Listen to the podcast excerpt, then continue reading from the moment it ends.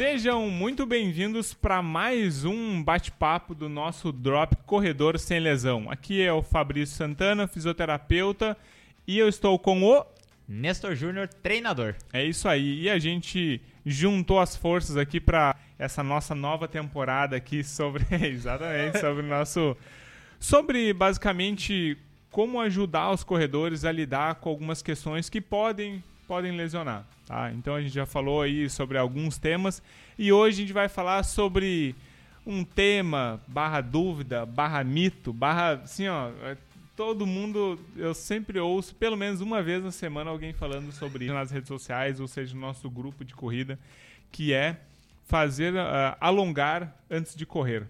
Tá? Por que, que eu falo isso? Previne lesão? É. Aí, aí a gente já, já põe aquela, né, já põe aquele, aquela questão ali. Mas por que, que eu digo isso?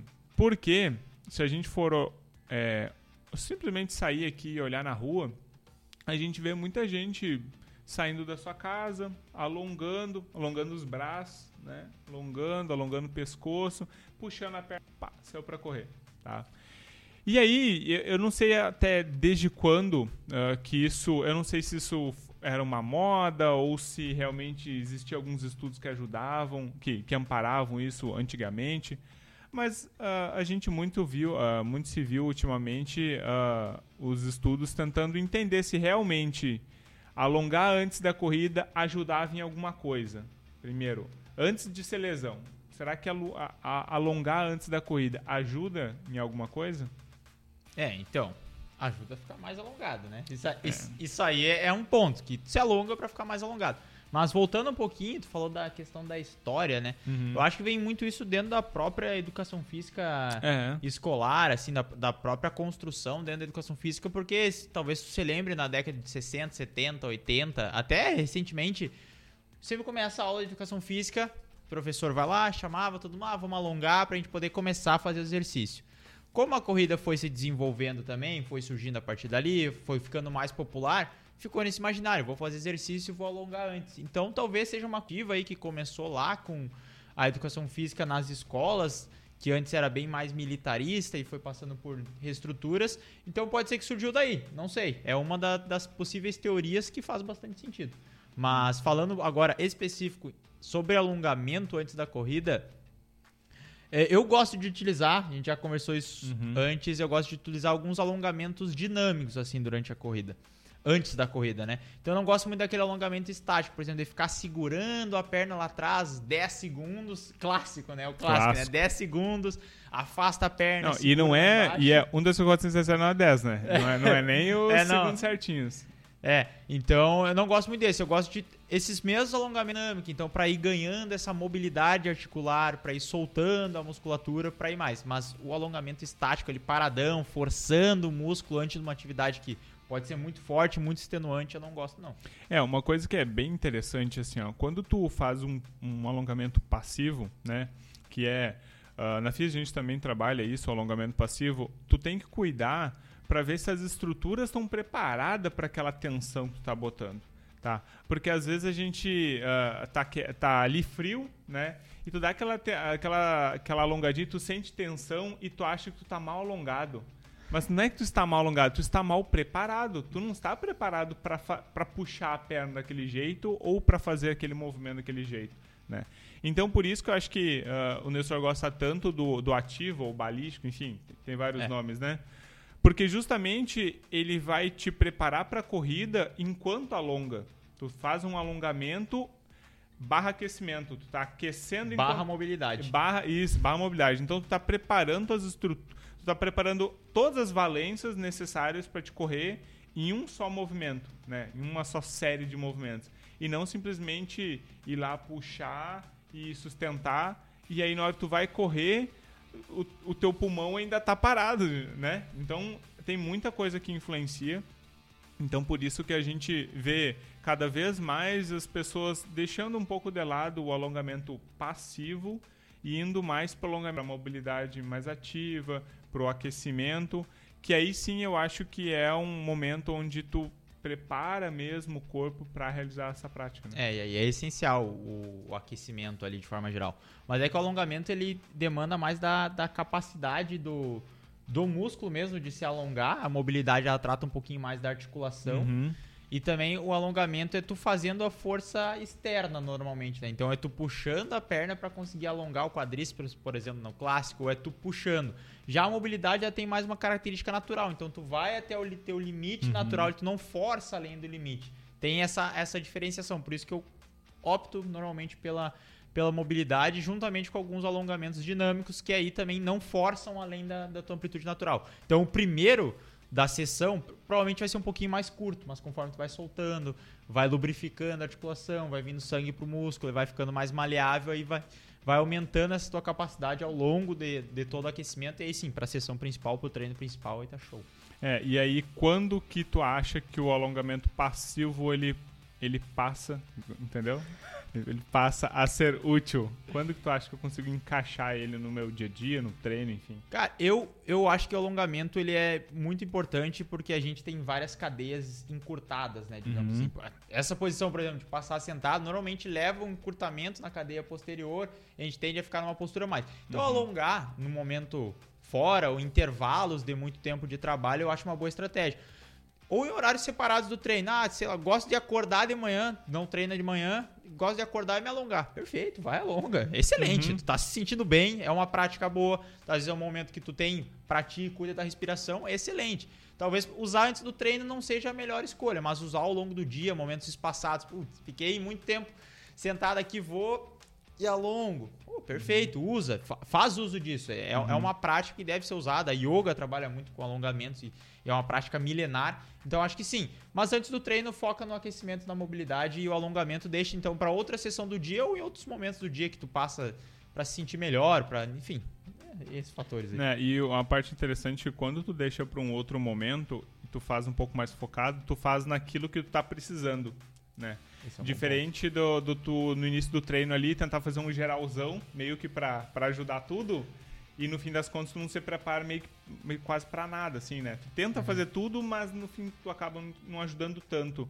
E quando tu vai fazer, por exemplo, um momento ali, um treino de alongamento, um treino de mobilidade, tu faz focando naquelas características que tu precisa. Enfim, por exemplo, vamos, vamos supor ali que tu tá precisando de uma mobilidade de tornozelo, que a maioria das pessoas precisam, né? É, isso é enfim, então, ali tu fala assim, bom, então hoje, quem sabe, eu vou dar um foco a mais pro meu tornozelo. Aí tu estrutura e aí tu prepara. Porque aí quando tu precisar fazer o, o aquecimento uh, dinâmico, né? Fazer o movimento dinâmico para te se preparar para a corrida, tu já vai estar um pouquinho mais preparado porque tu preparou ele antes, alguns treinos antes. Aí tu não precisa puxar além do normal, Exato. enfim, tu já está bem mais preparado, né? É, e é uma outra coisa interessante, se tu for usar uma rotina de alongamento, uma rotina de mobilidade, é separar dias para partes do corpo. Porque às vezes a gente acaba negligenciando, né? Uhum. Se tu tá aqui, tu tá vendo esse vídeo, tu é corredor, provavelmente. Então é claro que teu enfoque tem que ser em membros inferiores, que é os membros principais. Uhum. Mas às vezes tu ter um dia, dois dias, dois dias, vou começar com dois dias. Na semana, por exemplo, para também trabalhar alongamento e mobilidade de membros superiores é interessante, porque tu não fica somente nos mesmos e aí acaba que pô, a perna tá beleza, mas aí tu vai ver o membro superior, tu não é. consegue coçar o pescoço, porque não tem a mobilidade uhum. ou alongamento necessário. Então é, é interessante separar alguns dias até para dar uma folga também para as estruturas dos membros inferiores para também trabalhar os membros superiores. Então é bem bacana essa, essas divisões assim. Ah, tem, conheço pessoas que fazem, por exemplo, a segunda é o dia de ombros, aí terça é dia de quadril, aí vem para braço de forma geral, ou lombar na quarta, tornozelo na quinta, e vai variando. Cada dia uma, uma parte específica do corpo. É. E assim, quando a gente fala da corrida, a gente, a gente tem que se preparar para o movimento que a corrida faz, né? Porque às vezes as pessoas acham que tem que ter um alongamento extremamente é, com amplitude de movimento enorme e tem que fazer algumas coisas meio mirabolantes, mas às vezes a corrida não exige. Ou às vezes não exige nem a metade daquela amplitude que tu vai precisar. Né? Então, realmente, fazer uma coisa mais é, focada, né? E, e, e, eu gosto muito de usar assim, ó. É, tu consegue fazer o agachamento com, com a melhor qualidade possível, nada tá te travando no agachamento, provavelmente então tu tá, tu tá em dia para correr. Porque eu agachei um pouco mais do que as mobilidades que tu vai utilizar na corrida. Claro que tirando a extensão do quadril, tu não faz no agachamento, né, e tu vai precisar de um pouquinho, mas o resto todas elas tu vai utilizar e tu vai testar no agachamento. Eu acho o agachamento um, um bom um bom meio para te descobrir se se tá em dia ou não, né? Perfeito, perfeito. E até essa questão que tu falou da do alongamento, a gente sabe que a corrida ela exige uma rigidez do tendão. Uhum. Então, tu tá com o tendão muito alongado, ele não vai ser benéfico, porque exige uma certa rigidez e tensão muscular. Tensão muscular, eu acho que é essa a palavra. Porque é igual, vou dar, vou dar um exemplo que talvez tu se identifique. Quando tu faz um treino de tiro, um treino mais forte num dia, tu sente que tua musculatura fica mais tensa. E aí quando tu vai fazer um treino de rodagem mais leve no outro dia, tu sente muito mais fácil, uhum. porque teu corpo ele tá preparado com aquela tensão, ele tá esperando que venha aquela carga do treino de tiro, que é uma carga forte. Só que não vem uma carga mais leve e ele tá muito mais preparado, porque ele ficou tensionado para tentar aguentar. Então isso é, é um mecanismo interessante também. Se tu fizer algum treino de tiro e depois fazer uma rodagem logo na sequência, tu vai ver que a rodagem ela vai fluir muito melhor, porque a tensão que exige é menor. Então é, é bem legal também isso aí. Se tu já fez algum treino desse, provavelmente está se identificando. É, a força que tu transmite, ela, ela vai realmente para onde tem que uhum. ser para o movimento acontecer, né? Exato. Então, é, realmente, eu, eu acho assim que uh, uh, levando essa relação para lesão, né? Uh, alongar não vai te prevenir de lesão nenhuma, tá? Então, existe várias meta-análises, então, estudos de, de, de, alto grau, assim, de ciência. E, e, a, e o, o que te ajuda a prevenir lesão, em nenhum momento é citado alongamento. Tá? Então, significa que alongar não vai te ajudar. Porque o alongamento, ele no máximo, ele vai deixar as tuas estruturas é, saudáveis, vamos dizer assim mas ele não vai te preparar para aguentar a sobrecarga. Porque a sobrecarga precisa de outras valências. E é, é aí que está a confusão. Né? Pra te, pra te, quando você machuca, é, o teu corpo não está dando conta daquele volume, intensidade e sobrecarga. O que que o teu músculo, ele um pouquinho mais encurtado, vai ajudar nisso, sabe? Então, quando começa a pensar bem, realmente lá, lá no que, na, nas capacidades que podem acontecer e nas capacidades que, que te machucam, tu vê que realmente tu puxar uns 10 segundinhos uns 5 segundinhos a mais, ele, ele não vai te prevenir, entendeu? Porque o problema é outro. Na verdade, o problema é antes da, da corrida, não é no momento. E o que, que, o que, que pode te causar uma, uma lesão ou te pode perder um pouco a tua a tua eficiência na corrida. Aí sim é o aquecimento. Então, por isso que uh, a gente está falando aqui trocar o aquecimento ou investir no aquecimento com mobilidade e movimentos mais dinâmicos ao invés de alongar. Porque alongar não te prepara para correr, mas aquecer prepara. Exato. A, a, a, corrida, ela nenhum momento usa essas habilidades passivas que tu tá treinando durante o alongamento. Não tem durante o gesto da corrida. É sempre tu, tu pisa, atenua a sobrecarga, te impulsiona para frente. Sempre uma coisa depois dessa. Não, tu não tem grandes movimentos de amplitude, a não ser que seja uma, uma corrida com barreiras é. que é específica. Mas na corrida normal, corrida de rua que tu tá acostumado, não, não tem isso. Então não tem por que ficar treinando uma valência que talvez tu poderia estar tá utilizando esse tempo fazendo o teu fortalecimento. Quer dizer, ah, não tenho tempo para fortalecimento. Mas aí tu fica 30 minutos alongando, que talvez o fortalecimento a gente sabe que tem transferência para corrida. Uhum. Ou tu podia estar tá descansando nesse tempo. Enfim, é. são algumas outras formas. Porque eu acho que tem três coisas que aí sim previnem lesão. lesão. É a sobrecarga adequada, o descanso adequado uhum. e, o fortalecimento. e o fortalecimento. Fora a corrida, né? Claro. Ou seja, todos eles vão te ajudar a não, não sobrecarregar demais o teu corpo, né? Basicamente. E tem uma coisa que é interessante que, dependendo, tem alguns estudos que falam se tu alongar demais, ele atrapalha um pouco a eficiência, né?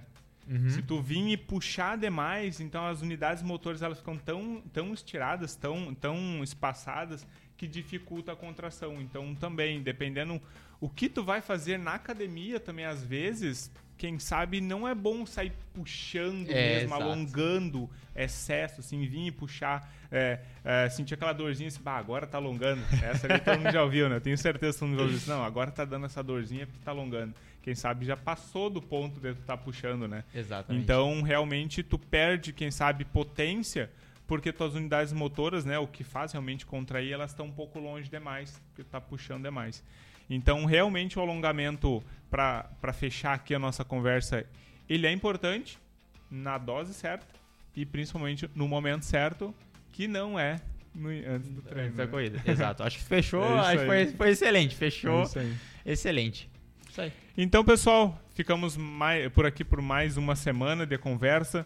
De novo, se você tiver alguma dúvida, sugestão, siga a gente nas nossas redes sociais. Também siga o arroba eh, Proelite Assessoria. Também a gente posta vários outros temas. Então a gente também fica aberto para novas sugestões, tá bom? Um forte abraço e nos vemos na próxima semana. Valeu, até semana até que vem. Gente.